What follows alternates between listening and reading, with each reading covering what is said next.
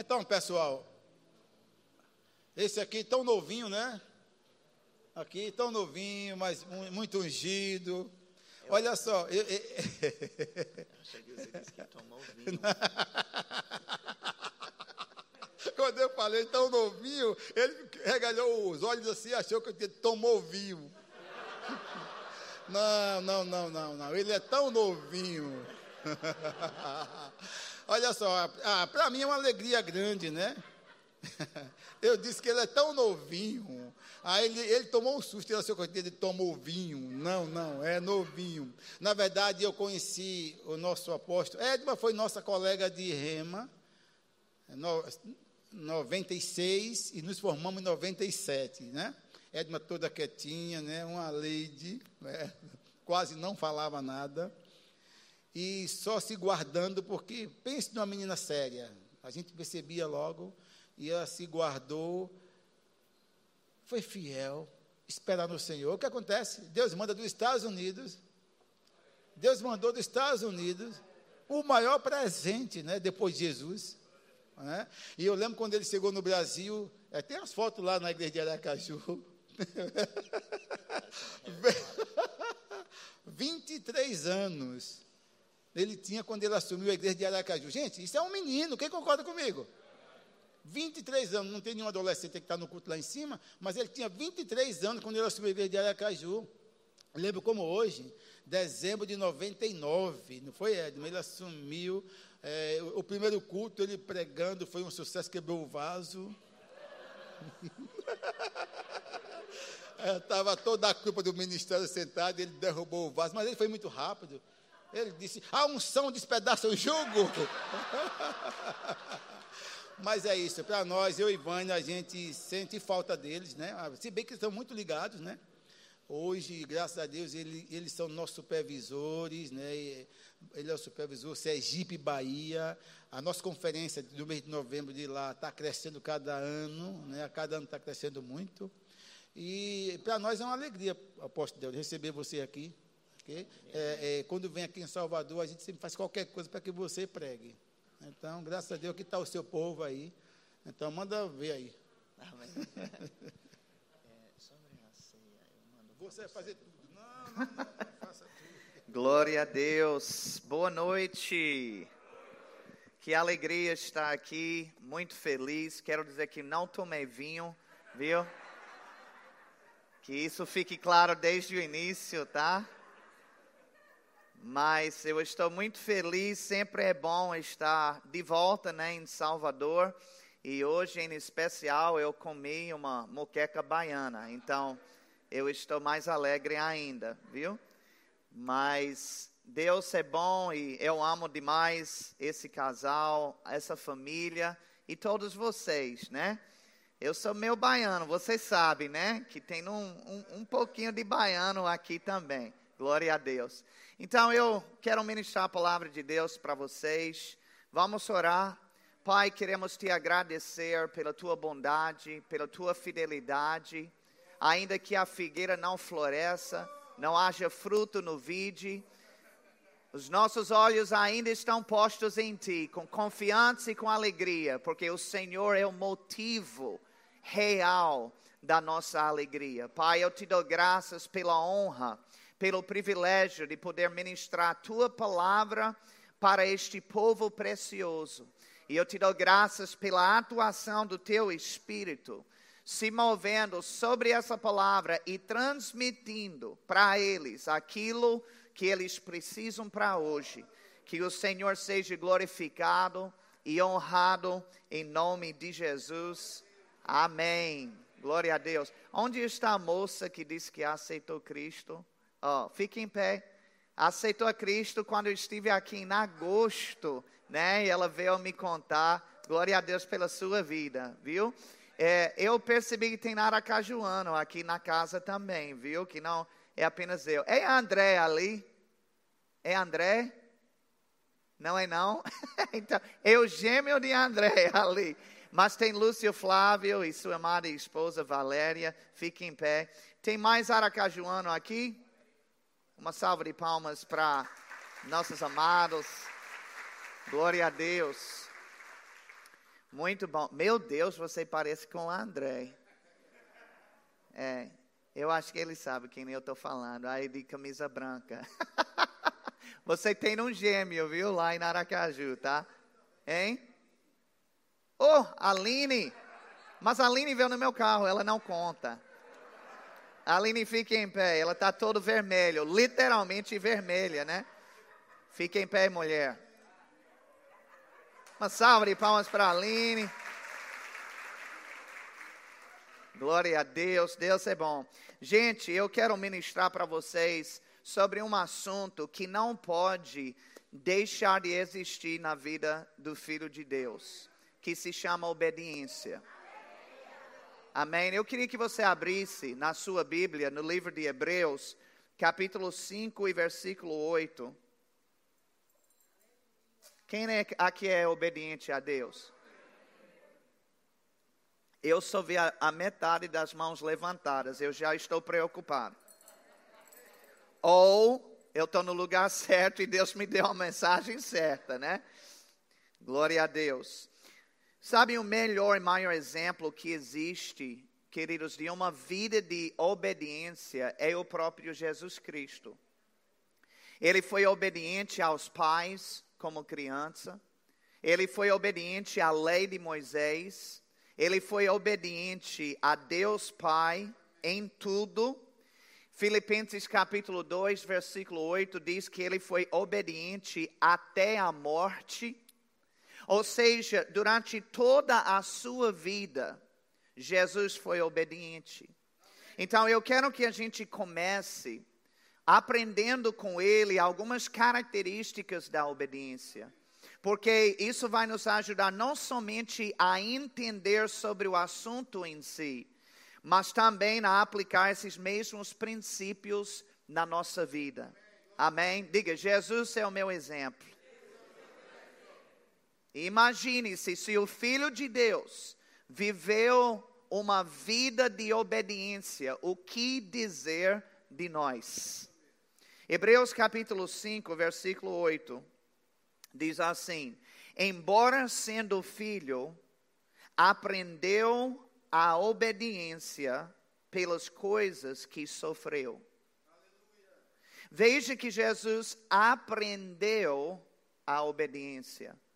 Agora, isso não significa, queridos, que ele era desobediente e com o tempo, finalmente, ele aprendeu a ser obediente. Não, o mesmo autor de Hebreus disse em capítulo 4, versículo 15, que ele era sem pecado. Então nunca houve um momento sequer quando Jesus desobedeceu. Então, como foi que Jesus aprendeu a obediência? O autor disse que foi através das coisas que ele sofreu Diga sofreu. A obediência de Jesus nunca foi testada até que ele teve a oportunidade de experimentar o sofrimento. Quando ele se fez carne, ele se tornou homem. Então ele passou a aprender algo que era novo para ele. Ele nunca havia sofrido antes pela primeira vez na sua existência, quando ele se fez carne, ele experimentou o sofrimento. E agora, nessa condição, ele aprendeu que para obedecer a Deus, é necessário sofrer em algumas coisas. Obrigado, pastor Raimundo, pelo seu amém. Agora, Será que em nosso caso será diferente? Diga não. Muitos atos de obediência vão requerer da nossa parte algum tipo de sofrimento. E eu quero que você aguarde, tá bom? É importante, eu estou deixando aqui um fundamento importante para você. Porque às vezes as pessoas não entendem algumas chaves específicas e ainda fica travada a coisa, porque são essas chavezinhas que dá a luz, que dá o rompimento para a sua vida. Então, muitos atos de obediência vão requerer de nós algum tipo de sofrimento. E eu sei que isso não é muito agradável aos ouvidos a princípio, mas é um princípio fundamental para a gente entender. Porque se nós não soubermos disso desde já, ou aliás, se a gente souber disso, que existe às vezes esse elemento de sofrimento, então a gente pode se preparar de antemão para enfrentar esse sofrimento. Eu vou lhe dar um exemplo bem simples disso. Eu nunca esqueço, isso já tem muitos anos, inclusive, mas lá em Aracaju, eu peguei a unha encravada do inferno. Eu nunca tinha experimentado esse negócio, eu ouvia pessoas falarem né, sobre unha encravada e como doía, estava dolorida. Então eu fui para um tal de Dr. Shows né?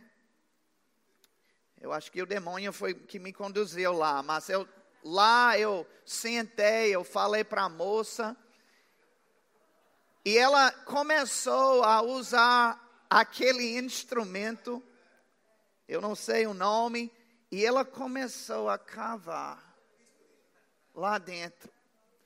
Meu gente, eu senti como se meu espírito tivesse saído do meu corpo. Meu Deus, e olha a dor, eu nunca vi igual uma dor daquela. Que unha encravada, foi pior do que uma mulher dando um, a luz sem anestesia.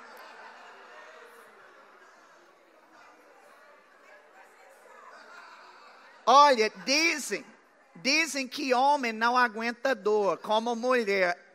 Eu desafio qualquer mulher a passar por uma unha encravada daquela que eu passei. Que foi horrível. E, gente, de, olha, me pegou de surpresa. É, é isso que eu quero dizer para vocês. Eu não imaginava que ela iria tentar me matar lá naquela sala. Se eu soubesse antes, pelo menos eu teria pego uma toalha, uma colher de, de, de madeira para botar na boca, para segurar, eu teria me preparado. Mas eu não sabia. E foi bem mais difícil. E sabe, quando a gente tem a noção prévia de algum sofrimento, o nosso psicológico, ele consegue preparar-se para aguentar o tranco. Quando eu sei, olha, vai ser duro, não vai ser fácil, mas eu estou pronto. Você está preparado e faz toda a diferença. Agora veja comigo em Hebreus, capítulo 11, versículo 24.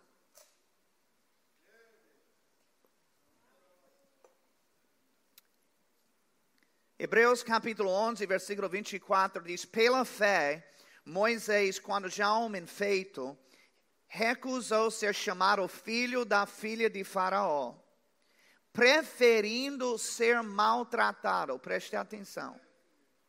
Preferindo ser maltratado, junto com o povo de Deus, a usufruir prazeres transitórios do pecado. Agora veja: ninguém que tem juízo gosta de ser maltratado. Tem alguém aqui que tem alegria em ser maltratado? Você acorda pela manhã, meu Deus, como eu quero ser maltratado hoje. Mas a Bíblia diz que Moisés preferiu ser maltratado. Outra versão diz que ele escolheu ser maltratado. Agora, por que ele fez isso? Porque ele entendeu que esse era o único caminho para a obediência. Para ele poder obedecer a Deus como deveria, ele teria que sofrer maus tratos. Talvez alguém diga: Ah, mas eu não quero sofrer. Então, infelizmente, você nunca vai obedecer ao Senhor. Obrigado pelo entusiasmo. Pelo menos não na medida que o Senhor quer. Em 1 Pedro 4,19, a Bíblia diz assim: Por isso também os que sofrem segundo a vontade de Deus, encomendem a sua alma ao fiel Criador na prática do bem. Veja, talvez você nunca nem viu esse versículo antes na sua vida. Mas veja que existe um sofrimento que é segundo a vontade de Deus. E é sobre esse sofrimento que eu estou falando com você hoje à noite. Ou seja, é o sofrimento que é necessário passar para poder cumprir a vontade de Deus para a nossa vida. Agora, esse sofrimento não se refere a coisas das quais Cristo já nos redimiu, como, por exemplo, doença, pobreza, que pastor Raimundo iniciou o culto falando sobre isso. Nada disso a gente precisa se submeter.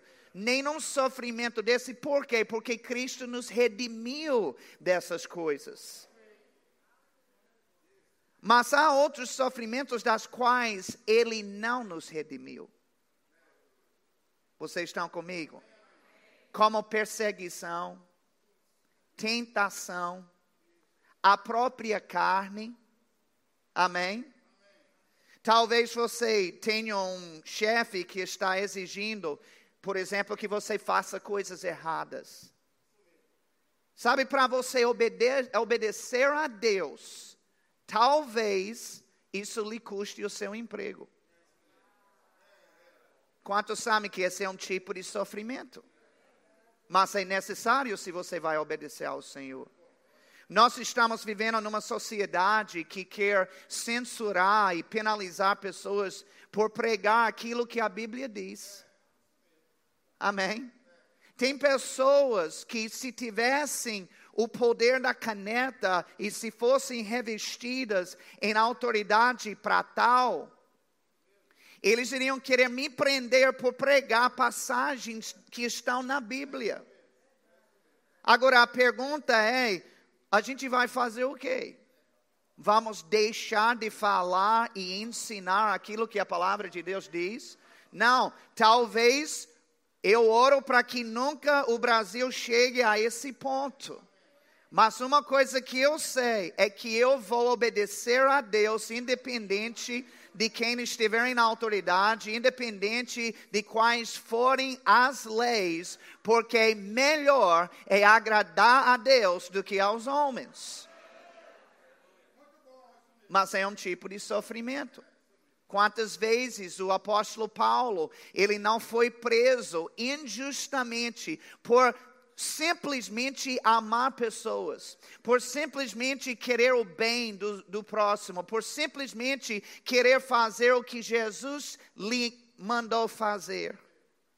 Mas ele enfrentava, porque a obediência era mais importante para ele do que o seu próprio conforto. Aleluia.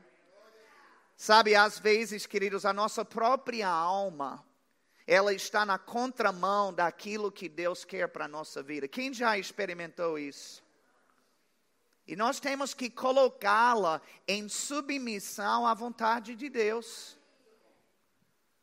É isso, isso é algo que pode ser bem difícil, inclusive a gente vê o sofrimento, por exemplo, que Jesus passou nesse sentido no jardim de Getsemane. Ele disse ao Pai: não a minha vontade, mas a tua seja feita. Isso em si já é uma revelação. Isso mostra que a vontade de Jesus era outra.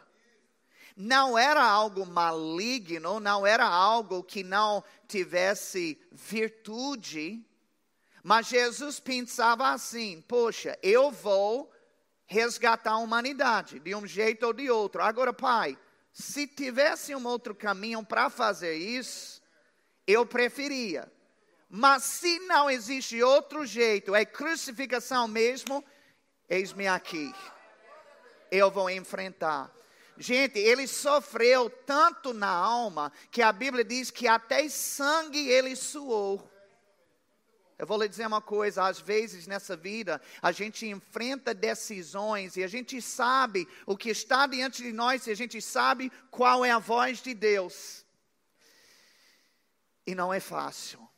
Para a alma, para as emoções, gritando, mas tem uma hora que você tem que dizer à alma: fique quieta no seu lugar, a gente vai é obedecer a Deus. Agora, nessa mesma passagem, eu queria que você olhasse para versículo 26, que diz assim: Porquanto considerou o próprio de Cristo por maiores riquezas do que os tesouros do Egito, porque contemplava o galardão. Aleluia. Então, nesse versículo, a Bíblia ensina por que Moisés escolheu sofrer maus tratos, porque ele contemplava o galardão. Todo ato de obediência tem um preço, mas ele também tem um galardão. Eu vou dizer isso de novo. Todo ato de obediência tem o seu preço, mas ele também tem o seu galardão. E esse galardão se manifestará tanto nesta vida terrena, como também na vida celestial. E esse galardão vale a pena. Qualquer sofrimento, qualquer incômodo que a gente possa passar. Deuteronômio 28 dá uma lista de todas as bênçãos que virão sobre a pessoa que obedece a Deus. Ele fala lá sobre as bênçãos físicas, sobre bênçãos financeiras, sobre bênçãos espirituais. Ele também diz que os filhos do obediente também serão abençoados. Deixa eu te dizer uma coisa: a bênção é tão grande que não cabe em uma geração só. Diga para seu vizinho: vale a pena obedecer a Deus. Eu tenho visto isso na nossa própria família, eu e Irma, nós nos consagramos, nós decidimos obedecer à vontade de Deus, e essa bênção que veio sobre nós, esse galardão que veio em resposta, tem respingado sobre a vida dos meus próprios filhos. Aleluia. A sua obediência, ela não apenas te afeta, Vocês estão comigo? Eu fico pensando, se eu não tivesse aceitado a proposta de Deus, a direção de Deus para vir para o Brasil, né? Toda a glória e toda a honra é de Deus.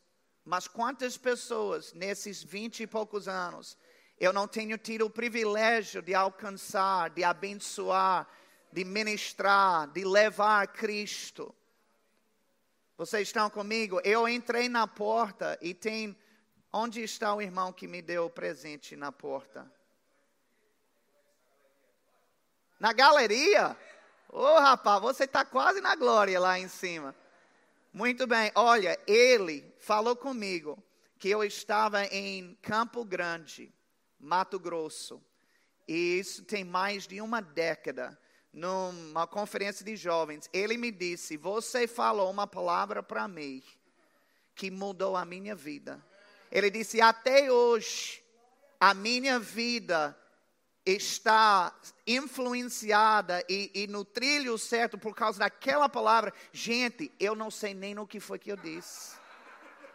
Eu nem lembro de ter dito essa palavra ao meu irmão, mas ele lembra e marcou a sua vida. Vocês estão comigo? Por que eu estou dizendo isso? Porque o seu ato de obediência não afeta apenas sua vida, não, afeta a vida de muita gente. Porque você está no lugar certo, fazendo a coisa certa. Então outras pessoas também são abençoadas. Agora, há duas maneiras principais para obedecer a Deus. Primeiro, é obedecendo o que está escrito na palavra de Deus. Amém? Tem pessoas que querem espiritualizar as coisas demais, não tem? Senhor, oh meu Deus, me fale uma palavra, me mostre, me dá um sinal. E estão procurando algum trovão. Estão procurando alguma coisa assim gigantesca. E às vezes Deus responde: leia a Bíblia.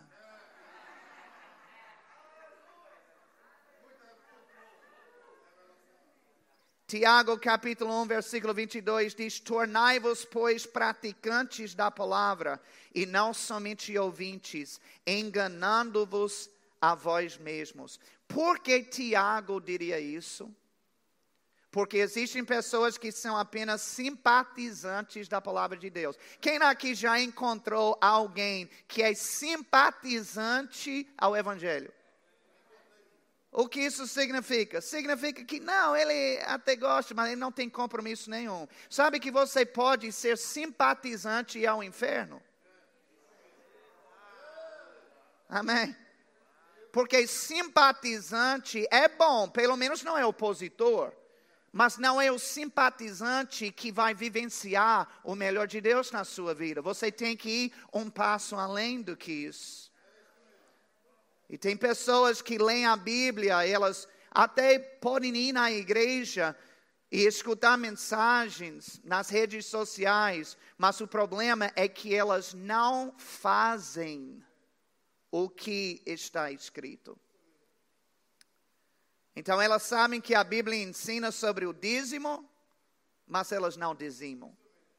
Elas sabem que a Bíblia ensina sobre andar em amor, mas elas brigam, fofocam e guardam mágoas. Elas sabem que a Bíblia ensina sobre santidade, mas elas vivem como o mundo. Elas são ouvintes da palavra, mas não praticantes do que ela diz. Sabe, exegese é um termo teológico que descreve a interpretação correta e minuciosa de um texto bíblico. Às vezes se faz necessário, por exemplo, é, esse tipo de interpretação por causa da dificuldade de entender na superfície alguma passagem. Então você tem para extrair o significado daquela passagem, você tem que pegar o contexto cultural, você tem que saber quem estava falando com quem e fazer toda uma exegese daquela palavra. Mas eu quero lhe dizer uma coisa: uma boa parte dos textos bíblicos não tem essa complexidade toda, não. Por exemplo, Efésios 4, 28 diz: Aquele que furtava, não furte mais. Quantos sabem que você não precisa ser um teólogo para entender o que Paulo estava dizendo aqui? Ele estava dizendo: pare de roubar. Amém. Simples assim. 1 Tessalonicenses 4, versículo 3, 3 diz: Pois esta é a vontade de Deus, a vossa santificação, que vos abstenhais da prostituição. Quantos sabem que não há nenhuma necessidade de fazer um estudo histórico e cultural sobre o que Paulo falou aqui? A mensagem está clara. Não se prostitua. Deixe de safadeza. Amém. Então, quando nós ouvimos palavras como estas, só cabe a nós uma coisa praticar aquilo que está escrito. Ele não disse para não furtar, pois eu não vou furtar mais. Amém? Ele disse para abster. Essa é, para abster da prostituição, pois então não vou me meter com mulher vulgar ou com homem, é porque hoje é dos dois lados, né? Você tem que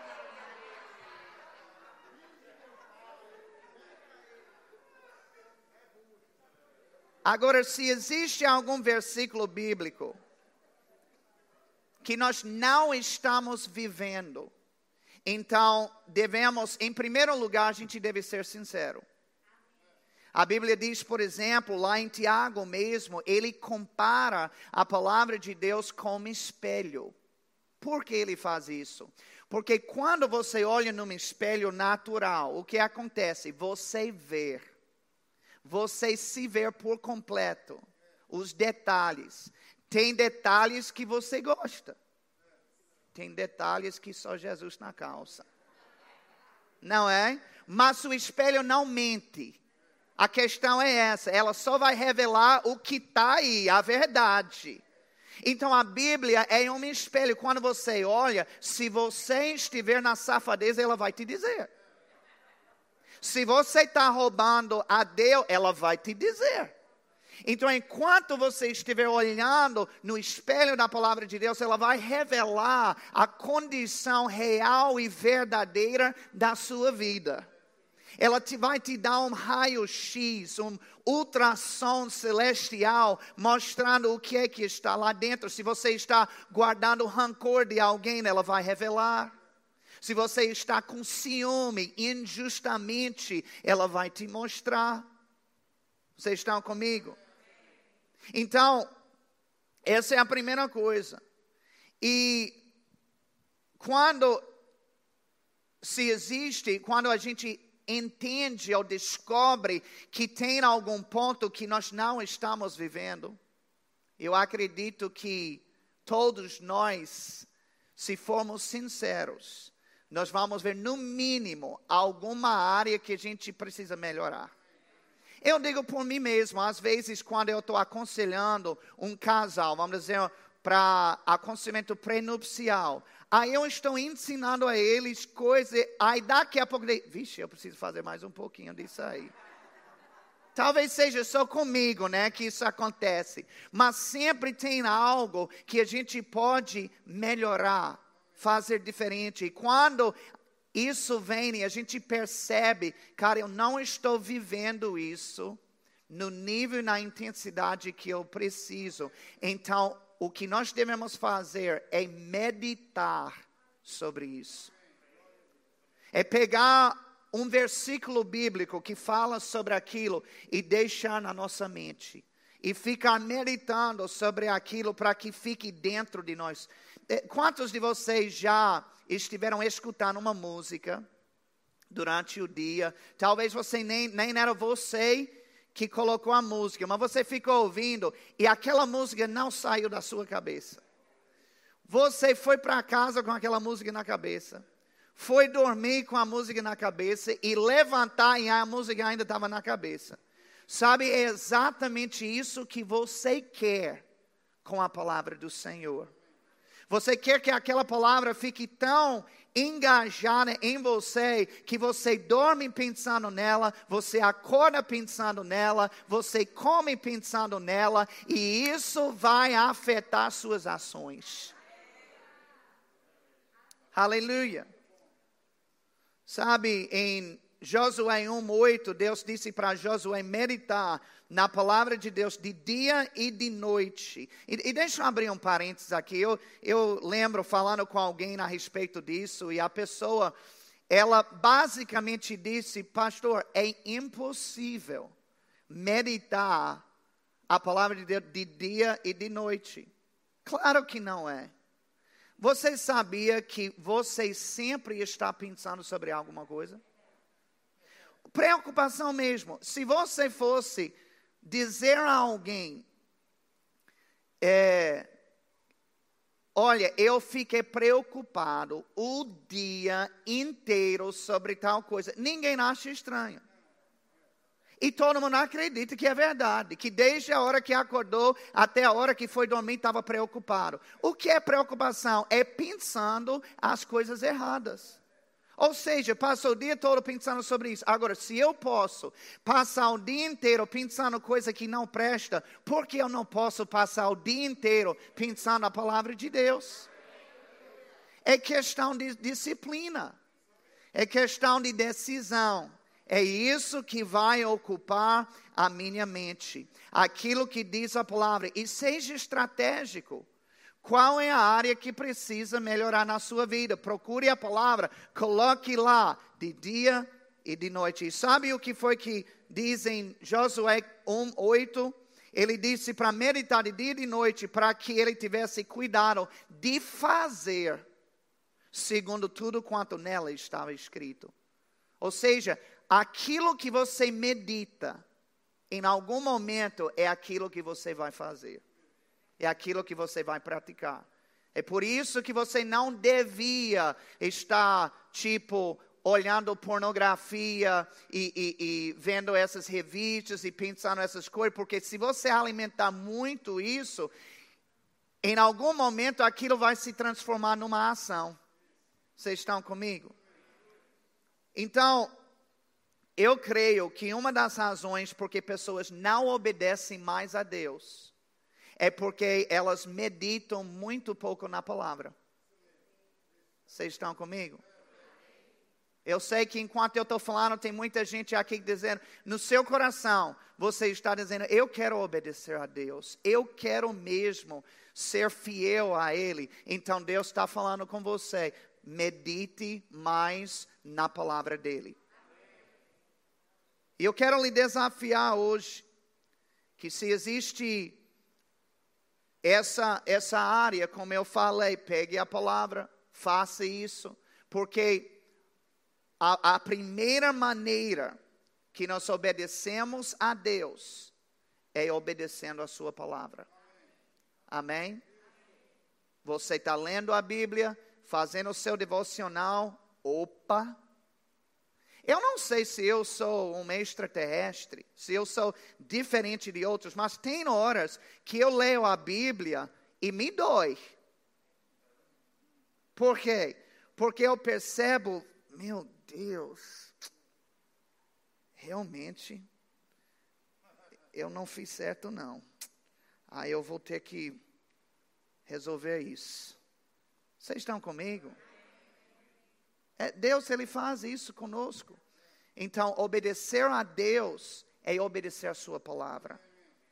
E quanto mais, ou vamos supor assim, vamos dizer dessa maneira, quanto menos você lê a Bíblia, quanto menos você medita, então menos confrontos você vai ter menos possibilidades você vai ter de identificar o seu erro. É por isso que, às, às vezes, as pessoas que são crentes, quando desviam, elas vão tão fundo, porque elas se distanciam tanto da palavra do Senhor que não tem mais a, a, aquele confronto. E ela vai vivendo pelo seu sentimento, vivendo pelo próprio demônio e a maneira que ele for conduzir. Amém? Obedecer a Deus é obedecer o que está escrito na Sua palavra. Porque a vontade do Senhor, ela está aqui. Eu sei que não está cada detalhe na sua vida contida aqui, mas está aqui o suficiente para deixar você ocupar o dia todo, todos os dias da sua vida, só para focar em fazer o que está escrito aqui. Então, a primeira maneira que obedecemos a Deus é quando obedecemos o que está escrito na palavra. A segunda maneira é quando obedecemos às direções que vêm do Espírito Santo. Graças a Deus, nessa nova aliança, o Espírito do Senhor, ele habita dentro de nós. E ele é o nosso ajudador. É, é muito é, popular hoje o coaching eu quero dizer para você: você tem um coach dentro de você. 24 horas por dia. E se você for sensível, então você vai pegando dele diversas dire diretrizes e instruções para levar você até o sucesso. E sabe, às vezes, o Espírito Santo, ele dirá coisas bem claras ao nosso coração para a gente fazer. Eu lembro quando eu tinha 18 anos de idade e eu ia dormir uma noite morando com a minha mãe e eu, quando eu fui dormir, o Espírito Santo falou comigo. Não foi uma voz audível, mas foi a voz mais forte que eu tinha ouvido de Deus até aquele momento dentro de mim. E ele disse: Eu te chamei para o ministério e eu estou te chamando para agir agora. Eu tinha me alistado para ser um fuzileiro americano. Eu já estava com a passagem comprada para ir fazer meu treinamento e possivelmente estaria naquela guerra de Iraque, naquela época, nos anos 90. Mas Deus falou comigo e quando eu ouvi a voz, imediatamente eu respondi e eu disse: Senhor, eu aceito. Mas o Senhor vai ter que fazer duas coisas para mim. Primeiro, vai ter que me tirar dos fuzileiros, porque eu já me alistei. E segundo, o Senhor vai ter que me ensinar como fazer isso, porque eu não sei por onde vai. Mas eu aceitei na mesma hora eu ouvi a voz do Espírito Santo, eu disse: Eu farei, eu, eu, eu me mergulharei nesse chamado que o Senhor está me dando. A segunda vez que foi também o Senhor tratando comigo por dentro sobre o Brasil. Eu não tinha nada a ver com o Brasil, não conhecia nada do Brasil, eu era péssimo em geografia, nem sabia onde o Brasil ficava no mapa. E quando eu pensava sobre o Brasil, eu só lembrava de duas coisas a floresta amazônica e anaconda. Eu não sabia de mais nada, mas por dentro de mim, o Espírito Santo me impulsionando. Eu quero que você vá para o Brasil. E eu disse: Senhor, eu vou. Eu, eu aceito. Eu obedeço. Eu ouvi o Espírito Santo. Temos duas dinâmicas aqui. Primeiro, você tem que saber discernir a voz do Espírito Santo. E segundo, quando discernir, você tem que ser obediente. Porque uma coisa é distinta da outra. Só porque você discerniu que o Espírito Santo é, é isso, ele está dizendo isso, não significa que é automática a sua obediência. Quantas pessoas eu já vi, com quem eu já falei, que disseram: Ei, Deus está falando comigo para fazer tal coisa. E aí, você já fez? Não, não fiz ainda. Sim, está esperando o quê? Não, porque isso. Não, não, não tem porquê. Se Deus falou, ele já pensou em todos os porquês e já resolveu. Amém. Vai dar certo. O Senhor nunca vai lhe conduzir numa enroscada. Hã? Enrascada. Em nenhuma das duas coisas ele vai lhe conduzir.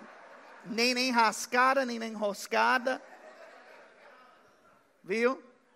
A Bíblia diz que o Senhor nos guia pelas águas tranquilas, pelos pastos verdejantes. Aleluia. Então, se Ele está conduzindo, vai dar certo. Eu lembro uma vez quando eu fui fazer rafting lá em Tennessee, o estado de Tennessee.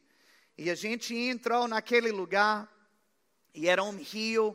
E o rio, você sabe que tem momentos quando o rio é bem lento, né? Na sua correnteza. E tem outros momentos quando é agitado e vai com força em toda direção. Aí o instrutor que estava com a gente, ele disse o seguinte: Olha, se você porventura cair do raft, ele disse: o que você faz é o seguinte, não fique tenso, não tente ficar em pé. Ele disse: só relaxa, deita e deixa o rio te levar. Eu disse, rapaz, isso vai ser um sermão.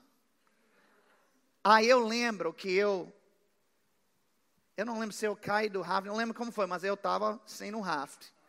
E lá estava eu. E olha, o rio estava levando e eu estava até de boa, porque leva, aí eu vi uma pedra enorme.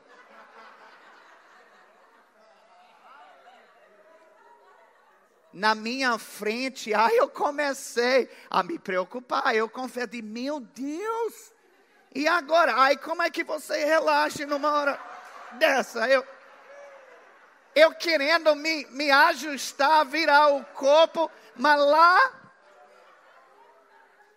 E sabe que tem gente assim com o Espírito Santo.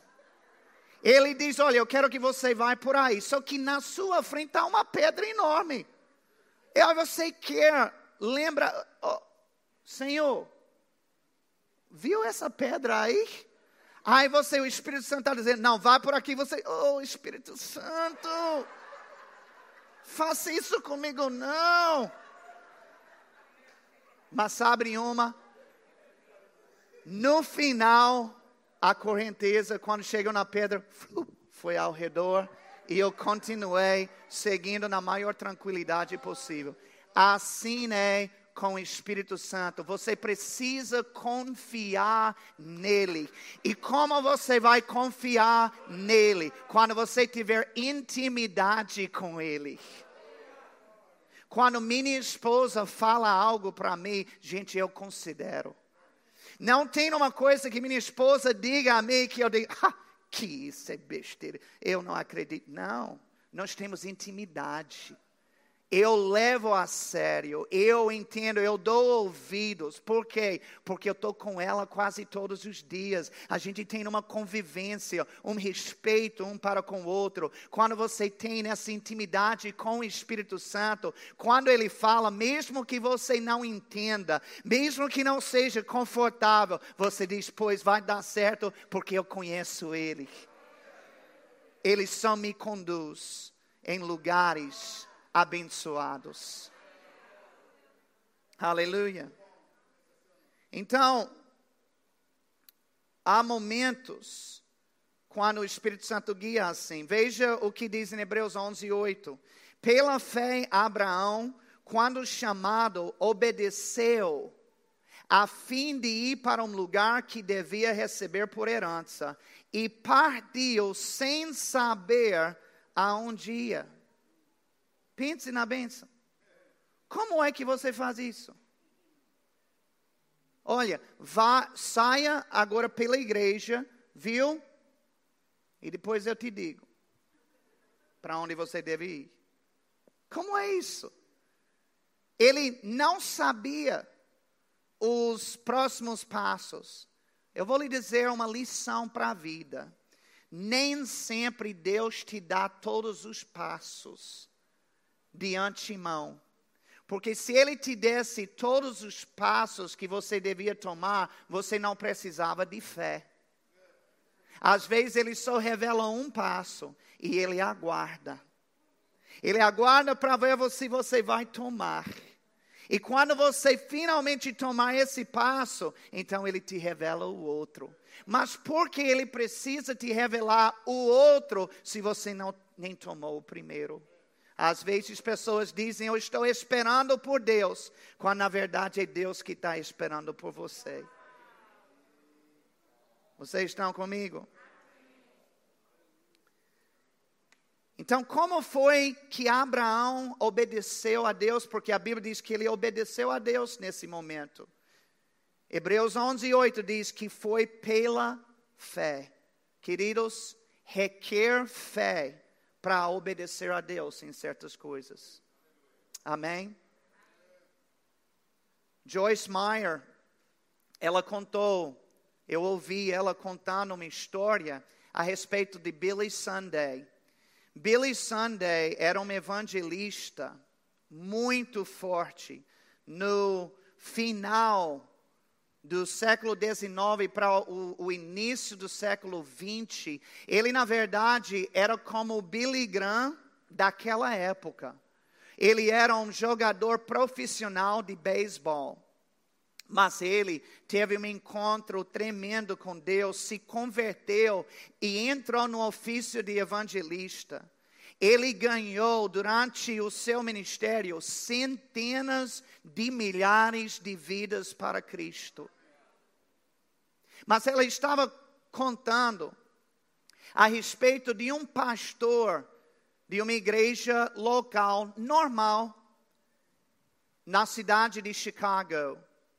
E sobre uma experiência que ele teve uma certa noite, de madrugada, ele estava dormindo e o Espírito Santo lhe acordou e falou com ele: Eu quero que você vá na estação do trem e eu quero que você pregue a minha palavra.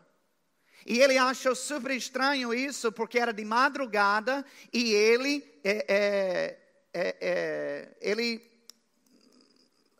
achou esquisito aquilo. De madrugada eu vou para a estação do trem para pregar e ele não deu atenção, ele voltou a dormir. O Espírito Santo acordou ele de novo. E ele ouviu a mesma voz, a mesma direção, mas ele achou um absurdo aquilo e ele voltou a dormir. Aí ele acordou de novo. E o Espírito Santo falou esse, essa vez, ele disse, olha, isso é loucura. Eu me, com certeza ele se sentia como um idiota, né? Fazendo aquilo, mas ele disse, eu vou fazer. Porque ele não tinha paz. Aí ele foi lá, pegou a Bíblia, de madrugada, na estação do trem, tudo escuro. Não tinha uma alma que pudesse enxergar naquele lugar. Mas ele começou a pregar. E ele pregou uma mensagem do Evangelho. Não viu ninguém. Voltou para casa se sentindo estranho, esquisito. Mas ele obedeceu aquele comando. Anos depois, ele foi para uma cruzada evangelística de Billy Sunday. E naquele dia, Billy Sunday começou a contar o seu testemunho sobre como ele se converteu a Cristo. E ele disse: Uma noite de madrugada, eu estava na estação de trem na cidade de Chicago. E ele disse: Eu não vi ninguém, mas eu ouvi alguém pregando o Evangelho. E eu entreguei minha vida a Cristo naquele dia.